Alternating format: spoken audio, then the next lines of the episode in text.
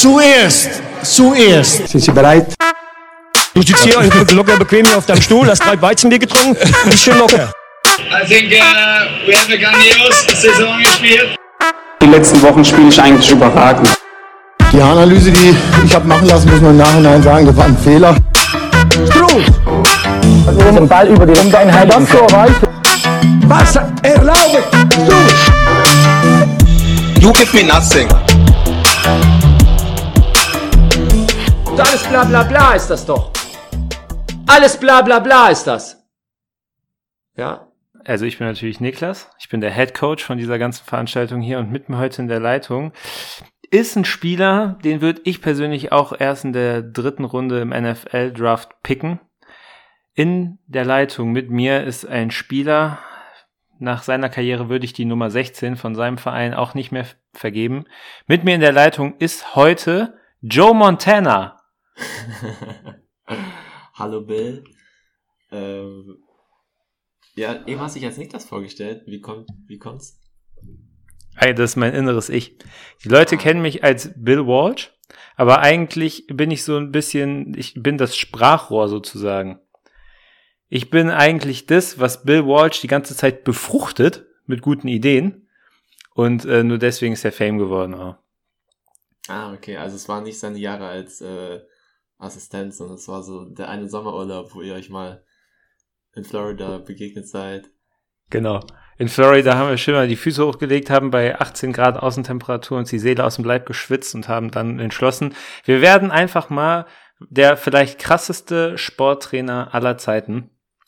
Aber jetzt genug um den heißen Brei herumgeredet und genug hier irgendwelche kruden äh, Doppelgänger-Theorien aufgestellt, Freaky Friday mäßig. Ähm, wir sprechen heute interessanterweise mal nicht über, über Fußball direkt, sondern über, ähm, ja, wie soll man sagen, über US-Sport, über Ballsport, über American Football. Du hast mir nämlich kummerkastenmäßig äh, mitgeteilt, dass es da etwas gibt, was du auf dem Herzen hast, was du unbedingt mal besprechen möchtest. Und äh, was ist das genau? Was gucken wir uns heute an? Äh, ja, wir gucken uns, ein, also wir gehen so ein bisschen in Richtung literarisches Quartett heute. in was für ein Quartett? Literarisches Quartett. Ach so, also okay, okay. Ähm, da bist du dann Sorry, zu der Zeit gucke ich eigentlich immer nur Sommerhaus. Sorry. ähm, ja, genau, wir gucken uns ein Interview mit Bill Walsh an, der früher Head Coach der Francisco Francisco.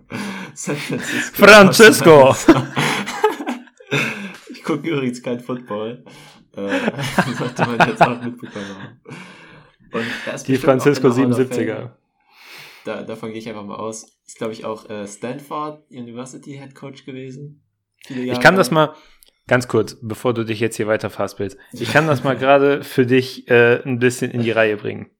Also, wir gucken uns natürlich nicht äh, ein Interview oder die Karriere oder Ansichten von irgendeinem Football-Coach an, sondern von einer schillernden, weil unschillernden Figur der Football-Geschichte an, nämlich von Bill Walsh. Der war ähm, selber aktiver Spieler, galt aber lange Zeit äh, als viel zu verkopft für eine große Position im Football weil damals halt, vielleicht, ich weiß nicht, ob das heute immer noch so ist, ich will mir da jetzt auch nicht das Maul drüber zerreißen, aber um damals als Footballer irgendwie Fuß fassen zu können, musstest du halt so dieses Macho-Ego haben. Und das hatte der aber nicht.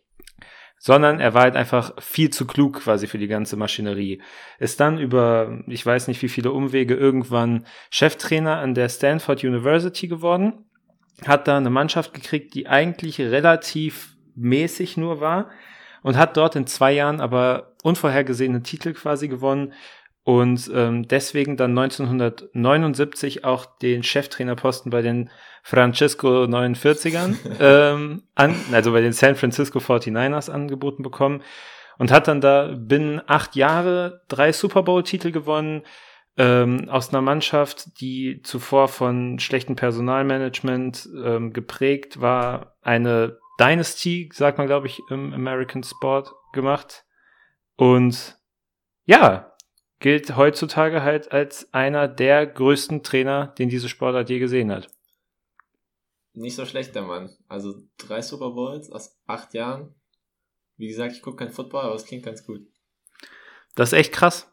Vor allem, also wir können ja einfach mal direkt einsteigen, damit man auch so ein bisschen vielleicht äh, eine Idee davon hat, warum der für, für uns überhaupt interessant ist. Es gibt im American Football, zumindest, ich weiß nicht, ob das in anderen Sportarten auch so ist, aber da ist es auf jeden Fall so, gibt es den Begriff vom Coaching Tree. Hast du davon schon mal gehört? Ich gehe mal davon aus, dass es diese Aufteilung ist zwischen Head Coach und hast du so Offensive Coach und hast du. Ja, fast. Okay, dann nicht. Fast. Ähm, es ist ein Trainer, also das ist quasi die Übersetzung für Trainerstammbaum. Ah, okay. Und zwar ja, okay, ähm, wird es halt so gedacht, dass, also das hast du ja gerade schon gesagt, im Football hat man ja nicht nur diesen einen Trainer und dann vielleicht noch Miro Klose irgendwie als Stürmertrainer oder so, sondern du hast ja Offense-Trainer, Defense-Trainer und Quarterback-Trainer und was weiß ich alles für Trainer. Und so ergibt sich halt unter einem Cheftrainer ja ein riesiges Trainerteam von ganz, ganz vielen Persönlichkeiten. Und dieses Coaching Tree ist sozusagen ein Modell, womit man nachverfolgen will, was für einen Impact die Cheftrainer auf ihr. Bei Bill Walsh ist es super interessant, weil unter ihm sich krass viele erfolgreiche Trainer im American Football ausgebildet haben. Unter anderem, weil wir es gerade angesprochen haben, hat er ja mit den San Francisco 49ers dreimal den Super Bowl gewonnen. Insgesamt haben die 49ers in ihrer gesamten Geschichte Mhm. von dieser Organisation fünf Super Bowl-Titel gewonnen. Und Krass. nämlich drei unter äh, eben Walsh und zwei unter George Seifert. Und der war nämlich zuvor der Hauptassistent sozusagen von Bill Walsh. Ah, nice. Also im Prinzip hat auch da Bill Walsh irgendwie seine Finger im Spiel gehabt. Ja, und unter anderem hat er dann noch Mike Holmgren, falls dem irgendjemand ein Begriff sein sollte, der hat 96 noch den Super Bowl mit den Green Bay Packers gewonnen. Tony Dungy, der hat 2010 den Super Bowl gewonnen. Und, und das ist jetzt, also die Information würde ich an die Decke gehen lassen. Andy Reid? Assistenztrainer von Bill Walsh war Andy Reid, der dann 2019 den Super Bowl gewonnen hat mit den Kansas City Chiefs und zwar gegen Die San Francisco 49ers. absolut richtig. Puh. Also da hat sich dann auch der Kreis in die Moderne geschlossen Nice. und ja, das ist das ist nur ein Auszug von denen, die halt krass geworden sind. Ja. Also in diesem Jahr 1993, aus dem das Interview, was wir jetzt gleich hier angehen wollen, ja auch ist, ähm, waren irgendwie sieben ehemalige Spieler und mehrere ehemalige Assistenten von Bill Walsh äh, Trainer oder Assistenztrainer oder irgendwelche Funktionäre mit mehr oder weniger großem Wortgewicht in der NFL. Und er selber war ja dann schon gar nicht mehr im Profigeschäft tätig. Er ist ja dann zurückgegangen an die Stanford äh, University und hat da dann noch mal, glaube ich, zwei oder drei Jahre Trainer gemacht. Drei Jahre, glaube ich. Und äh, ja, also der Typ hatte auf jeden Fall Einfluss auf diese unglaublich riesige Sportart. Es gibt auch, ähm, es gab in der Lockdown-Zeit einen coolen Podcast mit ähm, Steve Kerr, dem Trainer von den Golden State Warriors, und Pete Carroll, dem Head Coach von den Seattle Seahawks, wenn ich mich nicht irre. Mhm. Ähm, Die beiden, die haben also quasi so einen Intersport-Podcast gemacht. ja, richtig. Die haben dann auch, äh, haben sich, haben halt über so Gemeinsamkeiten gesprochen ein bisschen, haben sich auch einmal einen Baseballtypen eingeladen und noch andere Basketball- und Footballtrainer. Haben halt so ein bisschen auch über Coaching gesprochen. Und Pete Carroll hat auch gesagt, dass er wohl viel von Bill Walsh beeinflusst wurde, weil er, glaube ich, ähm, Ende der 90er hatte Walsh meines Wissens nach noch irgendwo eine, eine beratende Tätigkeit, wo Carroll in der gleichen Franchise war. Ähm, Walsh war aber irgendwie nicht so richtig eingebunden und Carroll hat sich halt einfach immer in sein Büro gesetzt und dann hat mit dem so ein bisschen gechillt und äh, so versucht, sein Wissen auszusaugen. Ähm, und es lief auch ganz gut, glaube ich. Also die ähm, Seahawks waren vor ein paar Jahren auch mal im, im Super Bowl. Ja, also es ist echt interessant und tatsächlich, mir war der ja überhaupt kein Begriff. Also wir müssen ja jetzt auch nicht so tun, als wäre ich der absolute Football-Profi. Äh, ich habe ja auch noch nie von dem gehört. Äh, könnte vielleicht auch daran liegen, dass er ja schon seit 13 Jahren tot ist. Also den gibt's ja schon seit 13 Jahren nicht mehr. Das heißt, als der nochmal irgendwie vielleicht irgendwo eine Nummer war, äh, haben wir wahrscheinlich von dieser Sportart noch gar nichts gewusst, außer dass es vielleicht irgendwo mal irgendjemand gespielt hat, den wir kannten. Ähm, und trotzdem hat er ja bis heute großen Einfluss auf diese gesamte Sportart. Und das ist ja insofern interessant, als dass er eben kein besonders guter Spieler war, sondern halt ein besonders guter Trainer.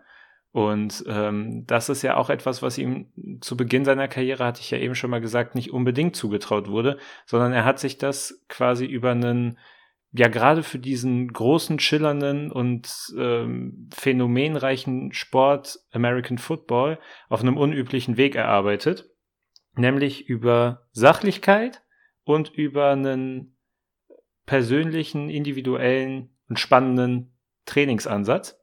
Und darüber möchte ich heute ja gerne mit dir sprechen. Ja, genau. Äh, das ist eine schöne Einleitung, direkt ins Interview einzusteigen. Äh, und zwar Interview, wie du schon gesagt hast, von 1993 mit dem Harvard Business Review, äh, wo es eben darum geht, wie so seine Philosophie ist, also vor allem, wie er es schafft, immer erfolgreiche Teams zu bauen. Ja, vor allem, man müsste da ja halt mal die Frage stellen, wie er es schafft, immer erfolgreiche Teams zu bauen, ne? Also im Prinzip hat er es ja einmal in Stanford gemacht mit einer Amateurmannschaft, also mit einer, okay, Amateurmannschaft, College-Mannschaft, ähm, und einmal dann halt in der NFL und da halt richtig krass. Also es geht wahrscheinlich äh, gar nicht mal so sehr darum, wie man es immer schafft, sondern wie er es auf seinem speziellen Weg geschafft hat. Ähm, ja, aber genau, darum geht's. Ja, dann würde ich sagen, wir steigen direkt ein.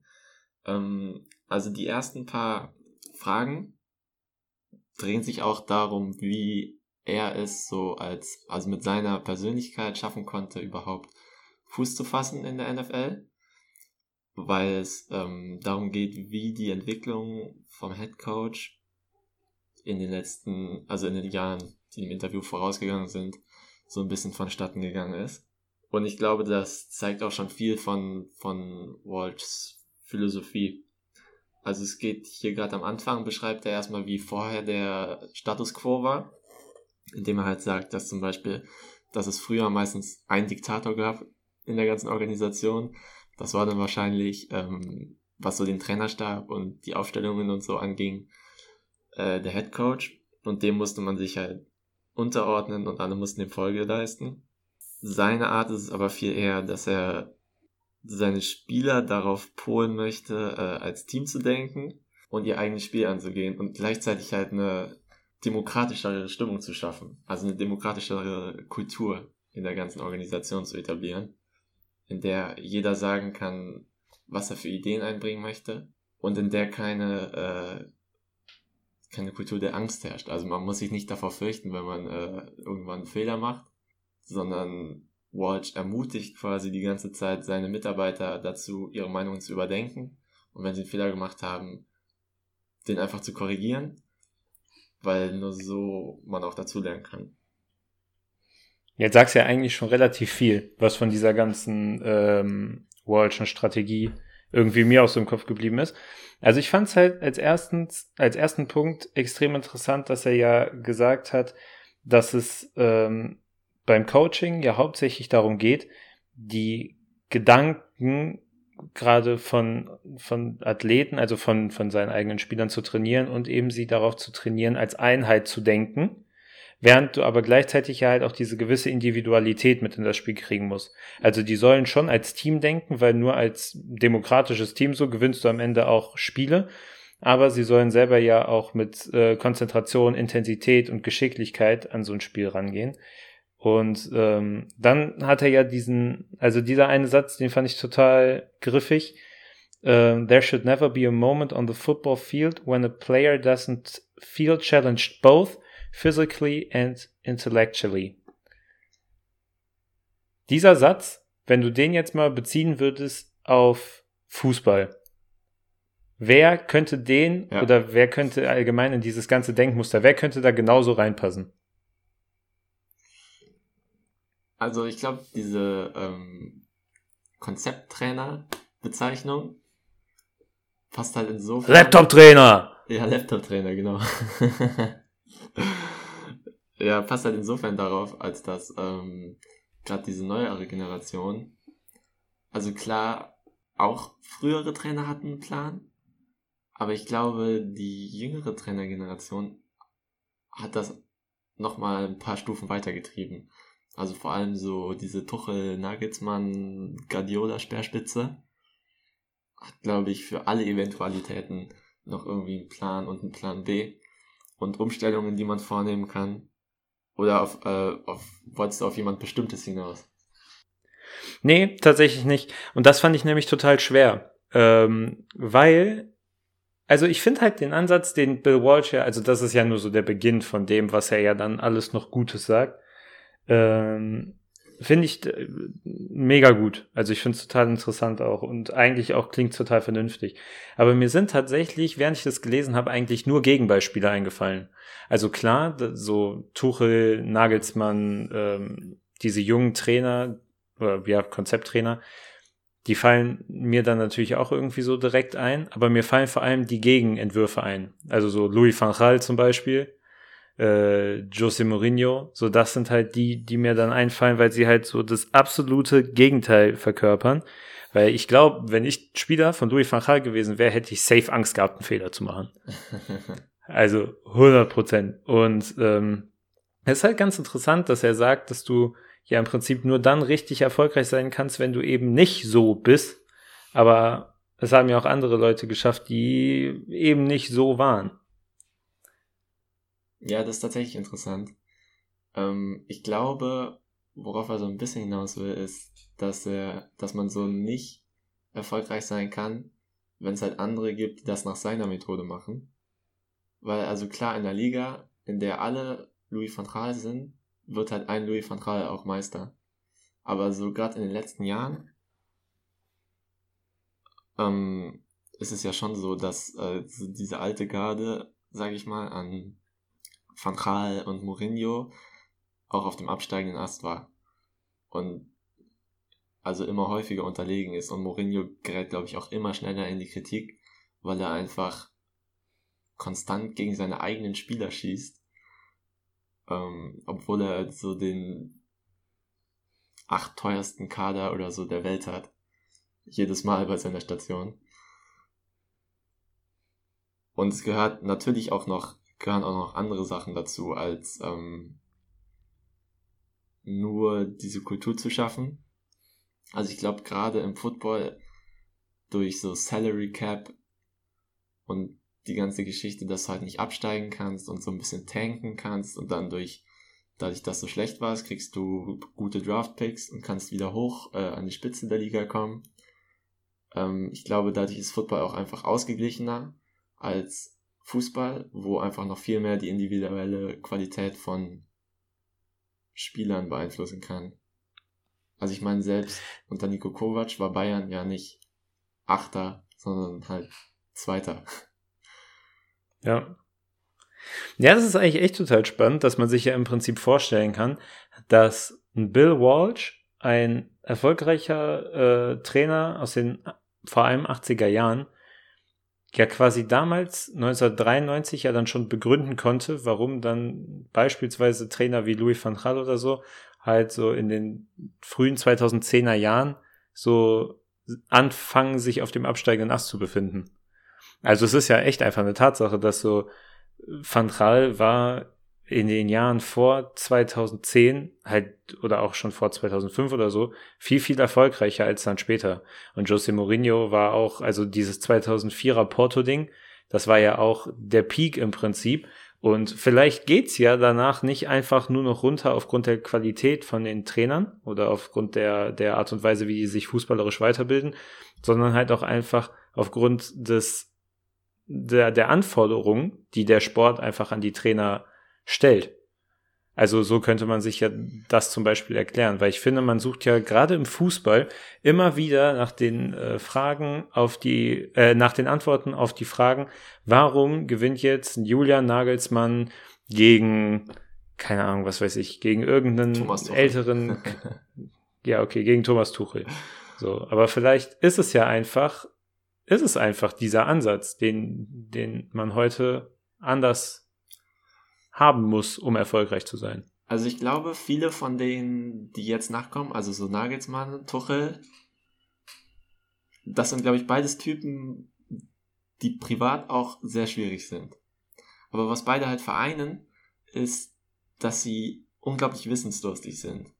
Und dass sie, und ich glaube, diese Kultur, dass ähm, Mitarbeiter Ideen einbringen kann, die ist, glaube ich, auf jeden Fall da. Also ich habe, also ich glaube, Tuchel ist so ein bisschen eine Art Choleriker, aber ich glaube, Tuchel weiß eine gute, also er kennt eine gute Idee, wenn er sie sieht und weiß sie zu schätzen und äh, wird seine Mitarbeiter auch nicht fertig machen, nur weil er, ähm, nur weil der Plan nicht aufgegangen ist, sondern eher, wenn sie ihn mit Jürgen Klopp vergleichen, so. ja, ist wirklich so, ne? Ähm, True Story. Und also das ist ja auch die Frage von ähm, die die vierte Frage vom Harvard Business Review ist, äh, was das größte Hindernis ist auf dem Weg dahin, Ja. so eine Kultur herzustellen. Und Watch sagt, dass der Coach sein Ego hinten anstellen muss. Ja, Und ich glaube, ähm, erstmal erfordert es, also ich finde, das mit dem Ego hinten anstellen ist paradox, weil ich glaube, du musst ein super gesundes Ego haben, um dein Ego hinten anstellen zu können. Und, und gesund impliziert für mich auch, dass es relativ groß ist eigentlich, weil du musst selbstbewusst sein und also solche Sachen werden ja auch mit, äh, mit einem Ego so an sich assoziiert. Ähm, es muss aber halt, also es muss groß genug sein, aber gleichzeitig auch gesund sein, damit du es hinten anstellen kannst und nicht ähm, dann in irgendwelche von den Fallen, die er, die er da auch beschreibt, hineinläuft. Also, dass man irgendwie unsicher im Umgang mit anderen ist, im Mittelpunkt stehen möchte oder andere als Bedrohung sieht. Ähm, ja. Lass mich da kurz einhaken. Ja. Also ich glaube, also ich würde jetzt mal da widersprechen, dass ein gesundes Ego ein großes Ego ist. Ich glaube, da kann man vielleicht auch okay, was. ja, vielleicht, äh, vielleicht ein gefestigtes. Genau, Ja, weil ja. du kannst zum Beispiel hier sehen, was, ähm, also hat Bill Walsh auch in dem Interview dann ein bisschen später gesagt, ähm, the role of the head coach begins with setting a standard of competence. So, das ist ja im Prinzip das, was du sagst. Ein, also die Rolle des Cheftrainers beginnt ja quasi damit, dass er so einen gewissen Standard an Kompetenz einfach mitbringen muss.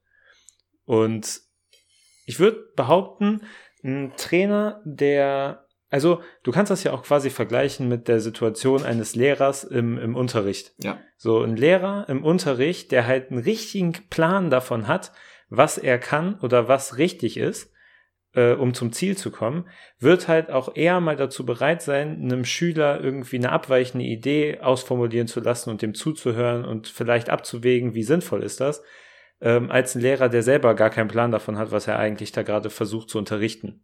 Und ähm, genauso ist es ja im Prinzip auch im, im, im Sportgeschäft dann, sowohl jetzt hier im Football als aber auch im Fußball. Und ähm, ja, vielleicht ist es dann auch eben dieser Wissensdurst, dass, ähm, dass die, die Trainer wie Tuchel oder wie Nagelsmann dann halt so gut machen. Weil wenn du diesen Standard nicht hast, wenn du dieses grundlegende Wissen nicht hast, wirst du wahrscheinlich auch kein Trainer sein, der eine demokratische Mannschaft für, also der demokratisch eine Mannschaft führen kann. Und dann schließt sich ja wiederum dieser Kreis von Walsh. Ja, absolut. Und ähm, was er auch als Prinzip beschrieben hat, ist, dass er von all seinen anderen Assistant Coaches eben auch hohe Kompetenz erwartet. Und das kannst du natürlich auch nur machen, wenn du, und das kannst du auch nur beurteilen, wenn du selber sehr kompetent bist. Also, wenn ich jetzt, äh, also wenn man mich jetzt als äh, Football Head Coach installieren würde, hätte ich ja keine Ahnung, wer ein guter Defensive Coach ist und, äh, und ähnliches. Und dann könnte ich natürlich auch keine, keine Kultur etablieren, die gute Ideen fördert. Weil die guten Ideen, die wir hätten, das wären eher zufällig gute Ideen, weil wir gleichzeitig auch genauso viel Ausschuss produzieren würden. Also zumindest wenn's, Ja. wenn nur ich meinen Input Ja, ja. reinbringe, so. Äh, Ja, stimmt schon. und das ist dann, das ist auch äh, genauso wichtig, wie er sagt, äh, dass es, dass man unter Druck funktionieren muss. Was dann auch wieder Ja. auf, äh, auf so eine Festigkeit hindeutet. weil ja, man darf halt nicht nervös werden, sobald man da mal irgendwie ein bisschen hinten liegt und dann nur noch wenig Zeit auf der Uhr ist. Absolut. Ich finde es auch ganz interessant, der sagt ja auch, dass du ähm, als Trainer musst du ja auch in den allerstressigsten Momenten trotzdem noch mit einer hö- möglichst hohen Prozentzahl die richtige Entscheidung treffen. Und ähm, ich würde schon behaupten, also wenn ich jetzt das wiederum versuche auf Fußball zu übertragen und versuche mir einen Trainer vorzustellen, der das richtig gut kann, würde ich auch wieder auf Julian Nagelsmann kommen. Also diese Art und Weise, wie Leipzig ja in seinen Spielen auf ähm, Taktiken des Gegners reagieren kann, ist ja schon irgendwie einprägsam, oder? Also ich würde schon sagen, das ist ein, eine der Sachen, die Leipzig auch irgendwie auszeichnet. Absolut. Und würdest du mir zustimmen, wenn ich sage, dass Jürgen Klopp da vielleicht seine Schwäche hat? Weil, also erstmal kennt man ja noch diese Bilder vom ausrastenden Klopp, der sich teilweise unter Druck vielleicht nicht so ganz unter Kontrolle hat. Also ich glaube, es ist besser geworden. Ich glaube auch sein Ingame-Coaching ist besser geworden als früher. Aber früher war es oft der Fall, dass Dortmund in Schlussphasen, also Klopps Dortmund halt, äh, in Schlussphasen einfach noch einen Stürmer gebracht hat und dann so die Brechstange rausgeholt hat. Und gegen Malaga funktioniert das, aber in allen anderen Spielen funktioniert das irgendwie nicht. Und es war oft so, dass wenn, also Klopp hat gerade vor den Spielen oft herausragende Pläne für seine Teams, so ist das nicht. Äh, aber irgendwie im Spiel scheint er da vielleicht irgendwie so eine kleine Schwachstelle zu haben. Würde ich dir zustimmen, auf jeden Fall. Ich finde generell ist Jürgen Klopp ja ein ähm, Beispiel für einen relativ unvariablen Trainer. Also wie lange spielt Liverpool jetzt schon dieses 4-3-3? Dass jetzt mal mit Diogo Jota da äh, irgendjemand reinkommt, der da vorne diese Fab 3 irgendwie mal so ein bisschen umsortiert, hat jetzt auch vier Jahre gedauert oder so. Ähm, und im Spiel selber ändert sich ja auch meistens nicht viel. Also die hatten ja zum Beispiel in diesem Jahr, wo die die Champions League gewonnen haben, hatten die ja auch, würde ich behaupten, einfach Glück, so dass sich da so ein Selbstläufer entwickelt hat. Also im Liverpool hat sich ja wie so ein Mythos aufgebaut. Und ähm, also wie du schon sagst, also ich will Jürgen Klopp überhaupt nicht absprechen, richtig, richtig krasser und verdammt überdurchschnittlich guter Trainer zu sein. Aber dass er da seinen Schwachpunkt hat, kann ich mir echt gut vorstellen. Vor allem, wenn man so an Bilder aus Neapel halt denkt. Ja. Das ist äh, Also ja, ich glaube, die, absolut die, Grund, stimmt. die grundsätzliche Flexibilität würde ich ihm nicht absprechen, weil, also ich meine, es gibt auch andere Trainer, die lassen halt ihr Leben lang einfach nur 4-4-2 spielen so. Und Klopp passt seine Sachen schon immer extrem gut an seine, an seine Spiele an. Also ich meine, Klopp hat es auch geschafft. Also Klopp größer Martin Schmidt. ja. Knapp. Äh, ja, also ich meine, Klopp hat es auch geschafft, jemanden wie Marcel Schmelzer zum Nationalspieler zu machen, der irgendwie unter, also weder unter seinem Vorgänger noch unter seinen vier mittlerweile Nachfolgern eine, eine große Rolle gespielt hat. Oder in der Nationalmannschaft besonders überzeugt hat. Weil Klopp sein Spiel halt einfach extrem gut an seine Leute anpasst. Nur eben im Ingame-Coaching hat er sich vielleicht manchmal nicht ganz unter so im Griff. Das war der Punkt, den ich machen sollte, aber sonst überragender Trainer auf jeden Fall. Ich würde gerne noch mal auch an dem Punkt äh, jetzt kurz etwas länger was äh, noch mal von Walsh quasi rezitieren und dann einfach nur mal so zwei Schlagworte reinwerfen und dann kannst du mir gerne dazu sagen, ob du das für richtig hältst oder für falsch. Hau raus. Das ist das System des Cheftrainers sollte das Spiel niemals so weit reduzieren, dass er seine Spieler für Erfolg oder Misserfolg verantwortlich machen kann, nur weil sie die Gegner nicht physisch, physisch überwältigt haben. Mourinho bei Manchester United. Erfolgreiche Trainer erkennen, dass Gewinnerteams nicht von Einzelpersonen geführt werden, die die Szene dominieren und den Rest der Gruppe auf Marionetten redu reduzieren. Gewinnerteams sind offene Foren, in denen jeder, Trainer und Spieler, am Entscheidungsprozess teilnimmt, bis die Entscheidung getroffen ist. Pep Barca. Ja, machen wir eins nach dem anderen. Erstes Beispiel. Ja, ähm, ich finde, es ist noch viel allgemeiner, wenn jeder Kreisliga-Trainer sagt, wir haben heute die Zweikämpfe nicht gewonnen. Denn das ist genau das Äquivalent, das ist wirklich genau das Äquivalent zu, wir haben die nicht physisch übermannt. Oder wir sind nicht genug gelaufen. und dann im nächsten Training irgendwie einmal drei Bahnen laufen, damit man irgendwie den entscheidenden Schritt schneller da ist. Oder was Jo. auch immer die Logik dahinter ist. Und Ich war ja ganz kurz, wenn ich dazu was schnell sagen darf, ich war ja Innenverteidiger in der Jugend. Und wie oft ich dies gehört, dieses, diesen Satz gehört habe, dem Neuner, dem folgst du bis auf die Toilette in der Halbzeitpause. es war Das ist- mal mehr ironisch, ne? Dass das nee, die wollten echt, dass ich mit dem Kacken gehe. Als ob das was bringen würde. Ja. Ähm, ja, und dann, wenn du fragst, was ein Libero macht, dann wirst du auf einmal ausgelacht, ne? Also, Das ist halt das ist echt nicht so. die Kultur, die Walsh. So. Richtige Anti-Walsh waren das damals. ja, nee, also ähm, da fehlt dann eben auch die Kompetenz und gleichzeitig die Reflexionsfähigkeit irgendwie, ähm, da zu sehen, dass man die Kompetenz eben nicht hat. Also man muss auch wissen, was man nicht weiß. Jetzt hatte ich das ja auf äh, Mourinho bei Menu angesprochen, weil ich halt gerade auch so sowas auf dem Schirm hatte, wie jetzt zum Beispiel diese äh, Nummer mit Pogba damals. Ja. Ähm, würdest du sagen, das ist ein treffendes Beispiel? Ähm, ich würde eher sagen, dass das ein Negativbeispiel für die nächste Aussage ist, weil Mourinho in dem Fall ja davon ausgeht, dass Pogba als überragender Starspieler das ganze Team trägt und die anderen irgendwie nur Marionetten sind. Und also Mourinho hat ja, glaube ich, wenn ich mich richtig erinnere, teilweise so den ganzen mannschaftlichen Misserfolg einfach auf Pog- Pogbas Schultern gelegt was halt lächerlich ist. Also von vorne bis hinten. Bei dem Geld, was, was Manchester United ausgegeben hat, was Mourinho verdient im Jahr, ähm, dann, dann kann es nicht an einem deiner Spieler liegen. Gerade eben im, ähm, im Fußball, wo auch so Entscheidungsprozesse nochmal, also auf der individuellen Ebene nochmal komplexer sind. Also ich glaube, ja, darauf komme ich später nochmal zurück, aber ja, deswegen, das wäre ein schlechtes Beispiel. Also Negativbeispiel. Das ist ganz interessant, weil ähm, Walsh ja sozusagen auch selber als äh, langjähriger Profi-Coach von einer ähm, absoluten Top-Mannschaft ähm, ja auch selber die Trainer sozusagen in die Pflicht nimmt.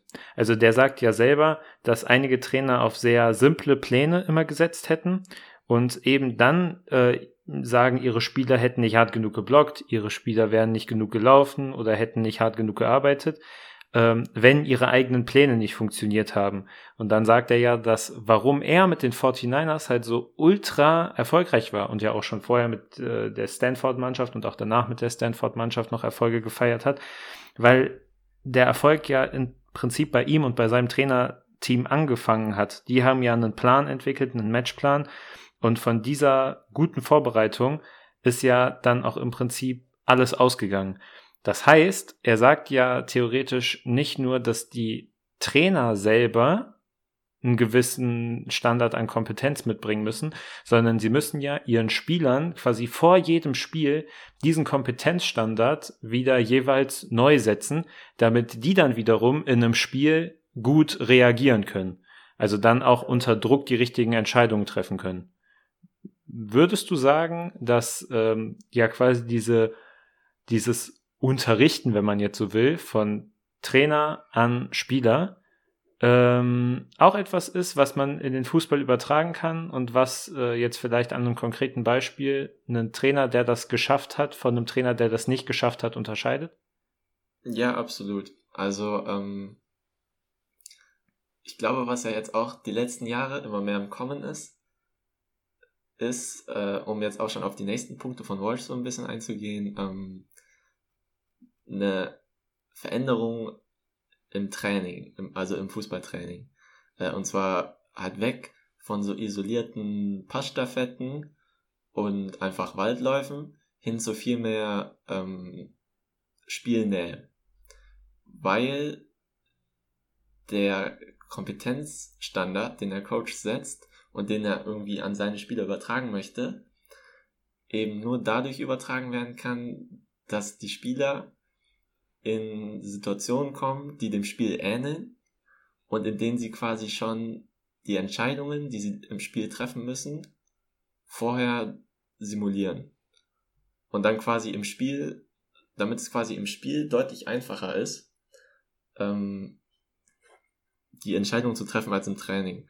Es gibt auch im Fußball durch Fußball Trainingshandbuch von Spielverlagerung gibt's äh, ein kleines Interview mit Roger Schmidt, wo der auch sagt, dass äh, sie im Training die Spielform meistens so eng machen oder halt so intensiv versuchen zu machen, dass das Spiel an sich, also das Samstag 15.30 Uhr Spiel, dann einfacher vorkommen soll. Weil weniger Druck da ist und die Entscheidungen unter nicht so einem hohen Druck gefällt werden müssen, wie ähm, im Training quasi. Ja. Es ist ja auch so, dass, ähm, also Walsh hat ja auch dann auch zu diesem Aspekt ja noch gesagt, dass sowas wie äh, körperliche Stärke oder Geschwindigkeit ja wichtige Vorteile sind, aber dass es noch viel Vorteil, vorteilhafter ist, ähm, sich im Training so darauf vorbereitet zu haben, dass du intelligent auf alles reagieren kannst, was dich im Spiel irgendwie konfrontiert. Und ähm, durch diese Vorbereitung kann ja quasi jede Mannschaft, oder laut Walsh, könnte jede Mannschaft die Tatsache überwinden, möglicherweise nicht das äh, körperlich talentierteste Team zu sein.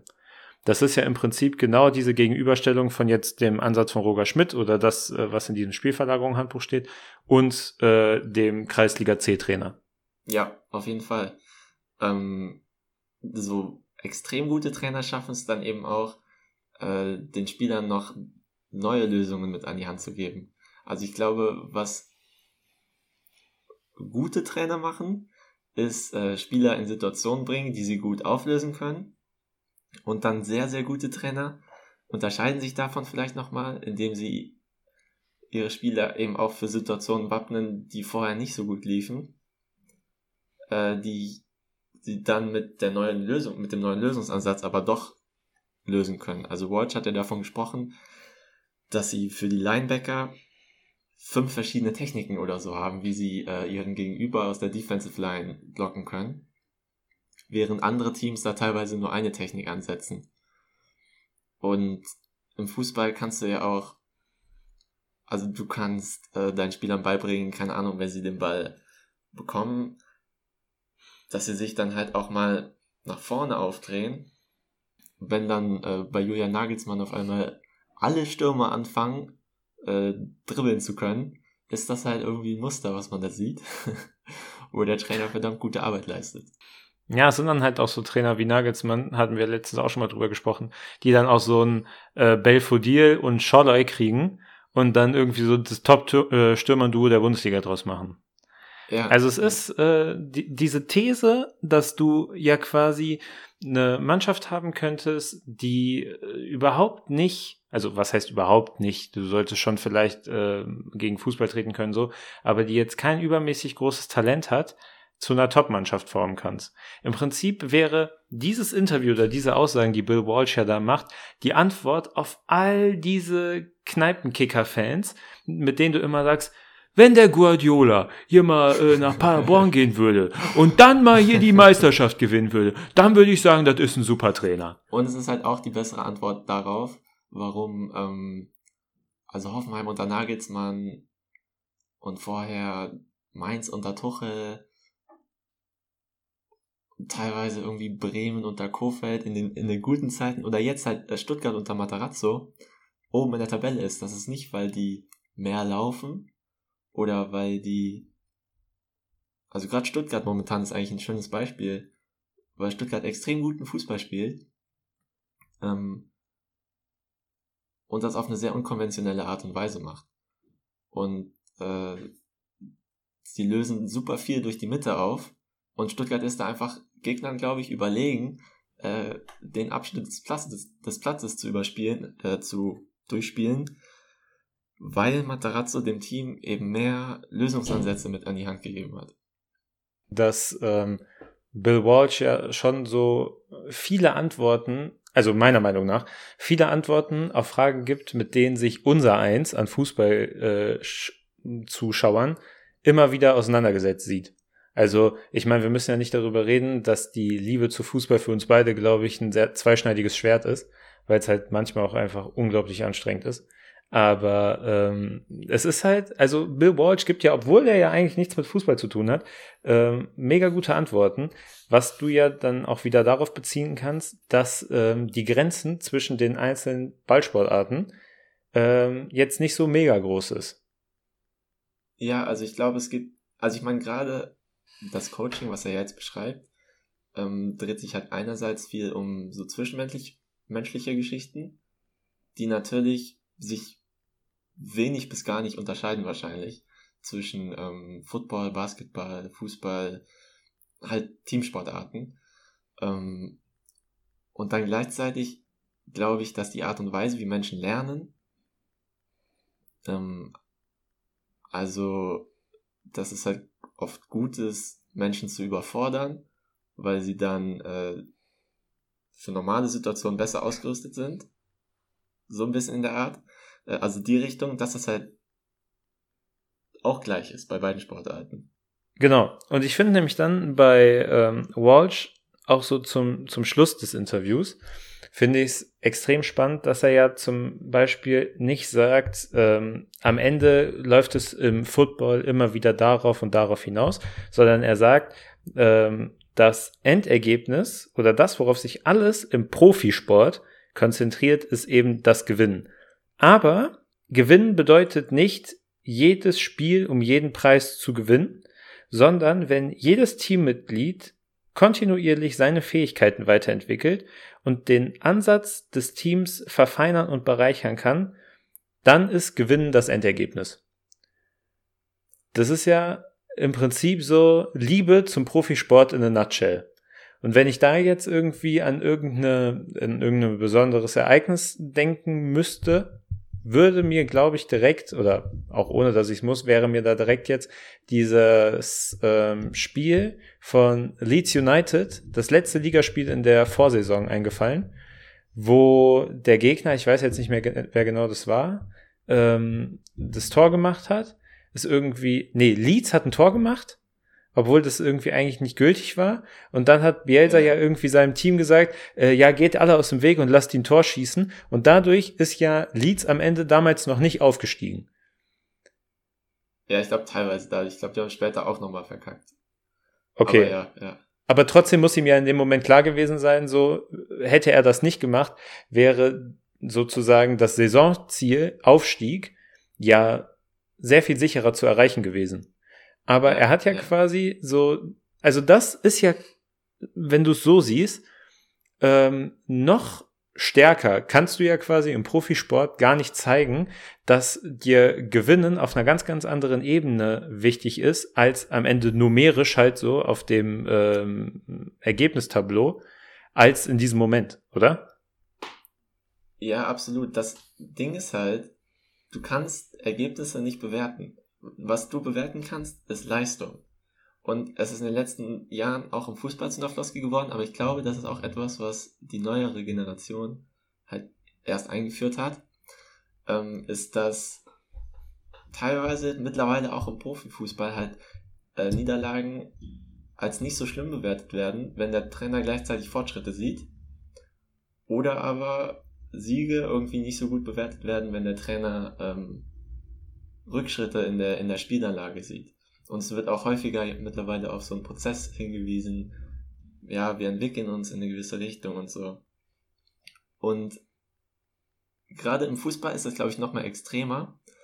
Dadurch, dass Fußball so ein Low-Scoring-Sport ist, wo halt so wenig Tore fallen, ist das Ganze noch mal deutlich abhängiger von, vom Zufall. Also, ob ein Schuss reingeht oder nicht, kann der Stürmer im Zweifelsfall einfach nicht zu 100% beeinflussen. Also der Stürmer kann, wenn er gut ist, also Robert Lewandowski ist, dann erhöht sich die Wahrscheinlichkeit, dass er einen Ball, den er irgendwie am, am Elberpunkt bekommt, äh, dass er den auch reinmacht. Aber der Stürmer, also ob er den Ball jetzt genau perfekt trifft und der dann nicht doch am Pfosten landet oder so, kannst du halt nicht ausschließen. Und deswegen ist allein das Ergebnis für eine Bewertung von irgendwie 90 Minuten hochkomplexen Abläufen viel zu, viel zu unterkomplex. Also das ist dann auch wieder diese Simplifizierung, diese grobe Vereinfachung, die Wall schon vorher kritisiert hat, bloß dann halt im Kontext von der ganzen Spielleistung. Absolut. Ich glaube, wenn Bill Walsh uns heute hören könnte, ich glaube, er wäre er wär stolz auf uns. Ich glaube, er wäre glücklich damit, dass äh, heutzutage noch Leute da sind, die das irgendwie gut finden. Weil jetzt mal ohne Scheiß, ne? Ich finde, also wenn ich dieses Interview jetzt gelesen habe, ich bin dir übrigens nochmal sehr dankbar dafür, dass du mich drauf gebracht hast. Ist sehr empfehlenswert. Ähm, ich denke, wenn, wenn man dieses Interview liest, dann ist das ja die Erklärung dafür, warum Sport so viel Spaß machen kann. Also warum du äh, so ein, so ein Sportfan ja sein kannst im selber Spielen, aber halt auch im Anschauen und im Verfolgen von anderen Teams, im äh, selber Trainieren von Teams jeglicher Sportart, weil ja genau das das ist, was geil ist. Und äh, wenn ich mir vorstelle, dass ich jetzt mein ganzes Leben lang Trainer dafür bin, dass ich an diesem und diesem Tag das und das Spiel unbedingt gewinnen muss, dann ist das ja auch einfach ein Druck, den du dir selber setzt in diesem Beruf, der dich wahrscheinlich einfach nicht glücklich macht. Aber wenn du äh, einen alternativen Ansatz wählst und halt sagst, ich möchte, dass meine Fußballmannschaft irgendwie eine demokratische Einheit ist, in der sich alle wohlfühlen und in der alle das Gefühl haben, dass äh, sie mit ihrer Idee von diesem Sport was erreichen können, äh, da macht es ja auch Bock. Und ich glaube, dann funktioniert so etwas und dann bist du halt auch erfolgreich damit. Und ähm, wir haben jetzt selber schon ein paar Mal gesagt, dass es äh, auf dem Weg dahin sein könnte, dass sich das auch im Fußball dahingehend weiterentwickelt. Ähm, und ich kann es einfach nur hoffen, dass halt dieser Ansatz von oder dieses Verständnis von Profisport in der in, in Zukunft auch gerade im Fußball noch viel erfolgreicher sein wird. Ja, also ich glaube, so diese Spielverlagerung-Generation, ich habe das äh, Interview auch aus irgendeinem Spielverlagerungsartikel, wo der Autor das äh, verlinkt hat. Ähm, also ich glaube, gerade die Generation, die da kommt, wird das auch sicher umsetzen, so Sachen in der Art. Ja. Ähm, ich fand jetzt gerade vor dem, was du gesagt hast, dass man sich, also dass es im Fußball halt auch nicht das Endziel ist, dieses eine Spiel zu gewinnen. Vor dem Hintergrund fand ich noch irgendwie ganz fast traurig, was Arsene Wenger letztens gesagt hat. Ich weiß nicht, ob du das mitbekommen hast, als er nochmal so ähm, Interviews gegeben hat, in denen er auf seine Karriere zurückgeblickt hat und dann meinte, wenn er irgendwann Gott im Himmel begegnet, dann ist das, was er ihm sagen wird, also alles, was er in seinem Leben gemacht hat, war versuchen, Fußballspiele zu gewinnen. Und also irgendwie oh. ist das ja auch das, was Walsh macht. Aber da steckt halt so viel mehr dahinter, wenn du gleichzeitig noch äh, deine Spieler begleitest dabei in so einem Entwicklungsprozess, den die durchlaufen. dann halt irgendwie auch mal harte Entscheidungen treffen musst, aber im besten Fall halt dafür belohnt wirst, dass du jemanden entwickelst und äh, jemanden als Person halt weiterentwickelst. Und ich glaube, das muss es viel eher sein. Also halt junge Menschen, ich meine, Sportler sind im Durchschnitt halt junge Menschen zu prägen und denen halt irgendwas mit irgendwie fürs Leben mitzugeben, muss viel eher der Fokus des Trainers sein, als also den 17. Spieltag gegen West Ham erfolgreich ja. zu gestalten. Absolut. Und ich glaube, das ist doch auch vielleicht eigentlich so eine ganz gute Klammer zum Schließen jetzt. Ähm, nee, ich möchte noch auf einen Punkt hinaus. Ach so, okay. Ja, dann bring noch deinen Punkt und dann schließe ich die Klammer gleich. Ja, genau. Und zwar, ähm, Walsh beschreibt ja, dass er sein, seine Spieler dazu bringen möchte, ähm, als Team zu denken. Gleichzeitig aber äh, jeden Spieler dazu bringen möchte, ähm, seine eigene, seine eigene Aufgabe super konzentriert und fokussiert anzugehen. Ja, da hatten wir eben auch finde, schon. Genau, genau. Und ich finde, das ist ein äh, guter Punkt, um nochmal anzubringen, dass Fußball äh, quasi oder halt alle diese Ball-Teamsportarten eigentlich nicht wirklich Teamsportarten sind, sondern eher Einzelsportarten, die als Team ausgetragen werden. Weil letztlich alle Trainingsprozesse und auch das, was Paul später beschreibt, dass die Matchpläne irgendwie detaillierter sind als ähm, die von den Gegnern.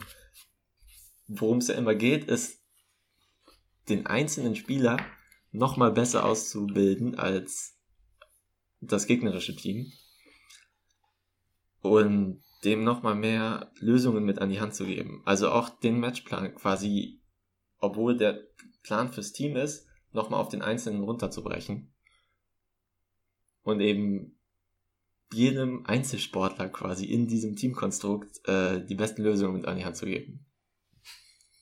Ja, kann ich äh, nur so unterschreiben. Also ich äh, weiß nicht, ob man sagen kann, dass es Einzelsportarten sind, die als Team ausgetragen werden. Das kann sein, aber da, da müsste ich jetzt, glaube ich, drüber nachdenken, um äh, das genauso sehen zu können. Aber es stimmt ja auf jeden Fall, dass es unterm Strich äh, eben darum geht, dass du talentierte Fußballer ja zu einer Top-Mannschaft machst. Oder halt auch von mir aus talentierte Footballspieler. Das jetzt, äh, meinetwegen kann das auch jetzt sein. Du hast vielleicht einfach noch dadurch, dass es ein Teamsport ist, hast du die Möglichkeit, dass der andere mit seinen Stärken die Schwächen seines Partners irgendwie ausgleichen kann, so.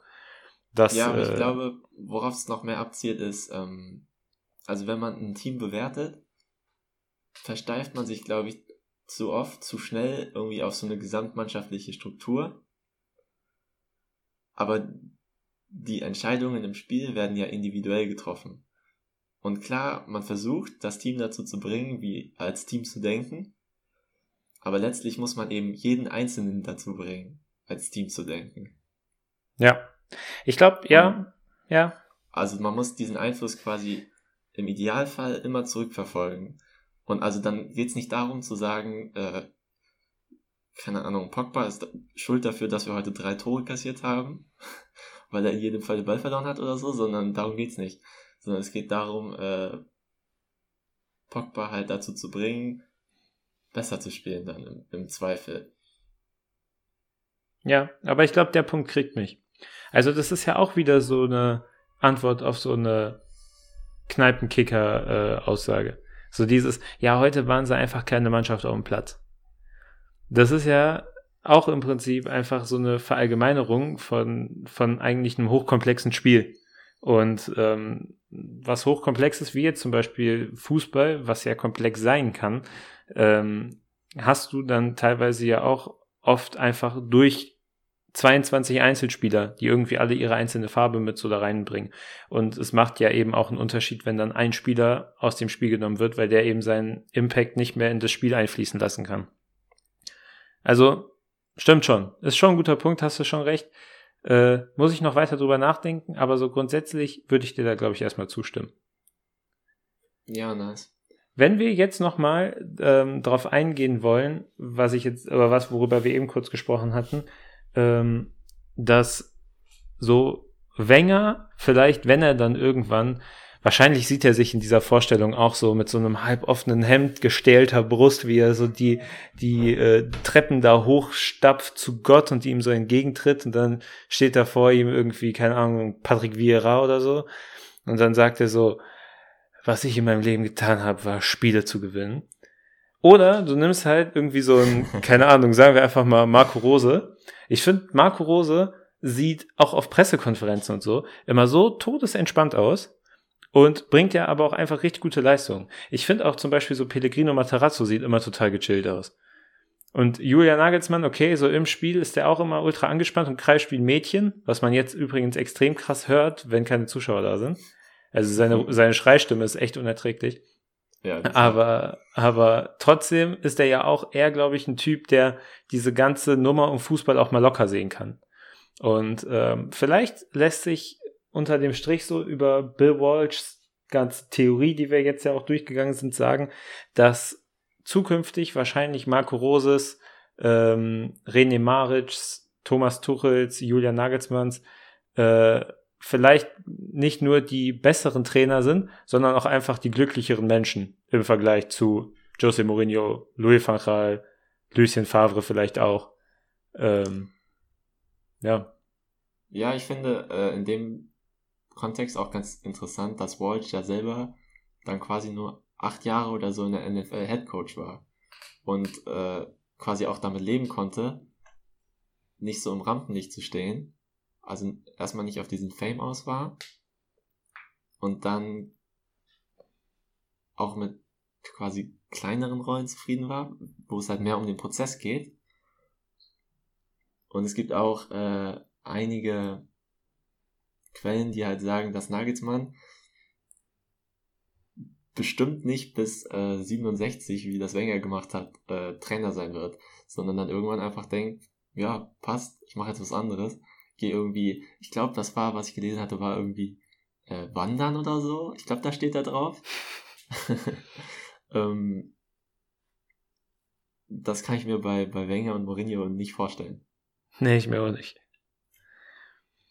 Ja, aber das ist doch eigentlich ein ganz guter Abschlusspunkt. So haben wir ja quasi eine Trainerphilosophie von Bill Walsh, die echt interessant und beeindruckend ist, auf Fußball übertragen und sind zu dem, also ich zumindest für mein Gefühl, habe jetzt ein paar griffigere Antworten für diese Leute, mit denen du dich normalerweise nicht über Fußball unterhalten kannst. Ich finde, ähm, das ist auch, also was er beschreibt, kann man auf super viele Sachen übertragen. Du hast es vorhin schon mal kurz angerissen, das mit dem auch als Lehrer vor der Klasse stehen äh, hat viele ähnliche Attribute wie ähm, halt als Head Coach vor irgendwie seiner Mannschaft und seinem Staff zu stehen. Voll, absolut. Schön. Aber nächste Woche, oder was heißt nächste Woche, nächste Folge, wir wissen es ja noch nicht genau, soll es ja wieder dann äh, tatsächlich auch äh, um Fußball gehen. Also wir wollen nicht wieder irgendetwas auf Fußball übertragen. Das können wir vielleicht auch nochmal machen, das war nämlich ziemlich cool. Ähm, aber da soll es ja wieder um Fußball gehen. Und nächste Woche, äh, nächste Folge, wird sich ja etwas Unfassbares ereignen. In der 17. Folge von Falsche Reden wird ja was komplett krasses, mindblowendes passieren. Und zwar was? Unglaublich. Es wird unglaublich. Wir laden einen Gast ein. Wir haben einen Gast bei Falsche Reden. Dass wir so weit kommen. euch an, Leute. Dass wir so weit kommen, das hätte ich nicht gedacht. Dieser Gast, dem bauen wir auch irgendwo, bauen wir dem nochmal eine Statue hin. Das ist der, der damals unser Potenzial schon so früh erkannt hat und der uns die Ehre erweist, in unserem Podcast als Expertise aufzutreten. Ich freue mich Ja. schon sehr. Aber wer es ist, das ist noch ein Geheimnis. Das wissen nur du und ich. Ich glaube, wir sind gespannt. Ich hoffe, ihr seid es auch. Wir hören uns wieder in der nächsten Folge Falsche Reden. Dann zu dritt. Bis dahin, Tschüssikowski. Ciao, ciao.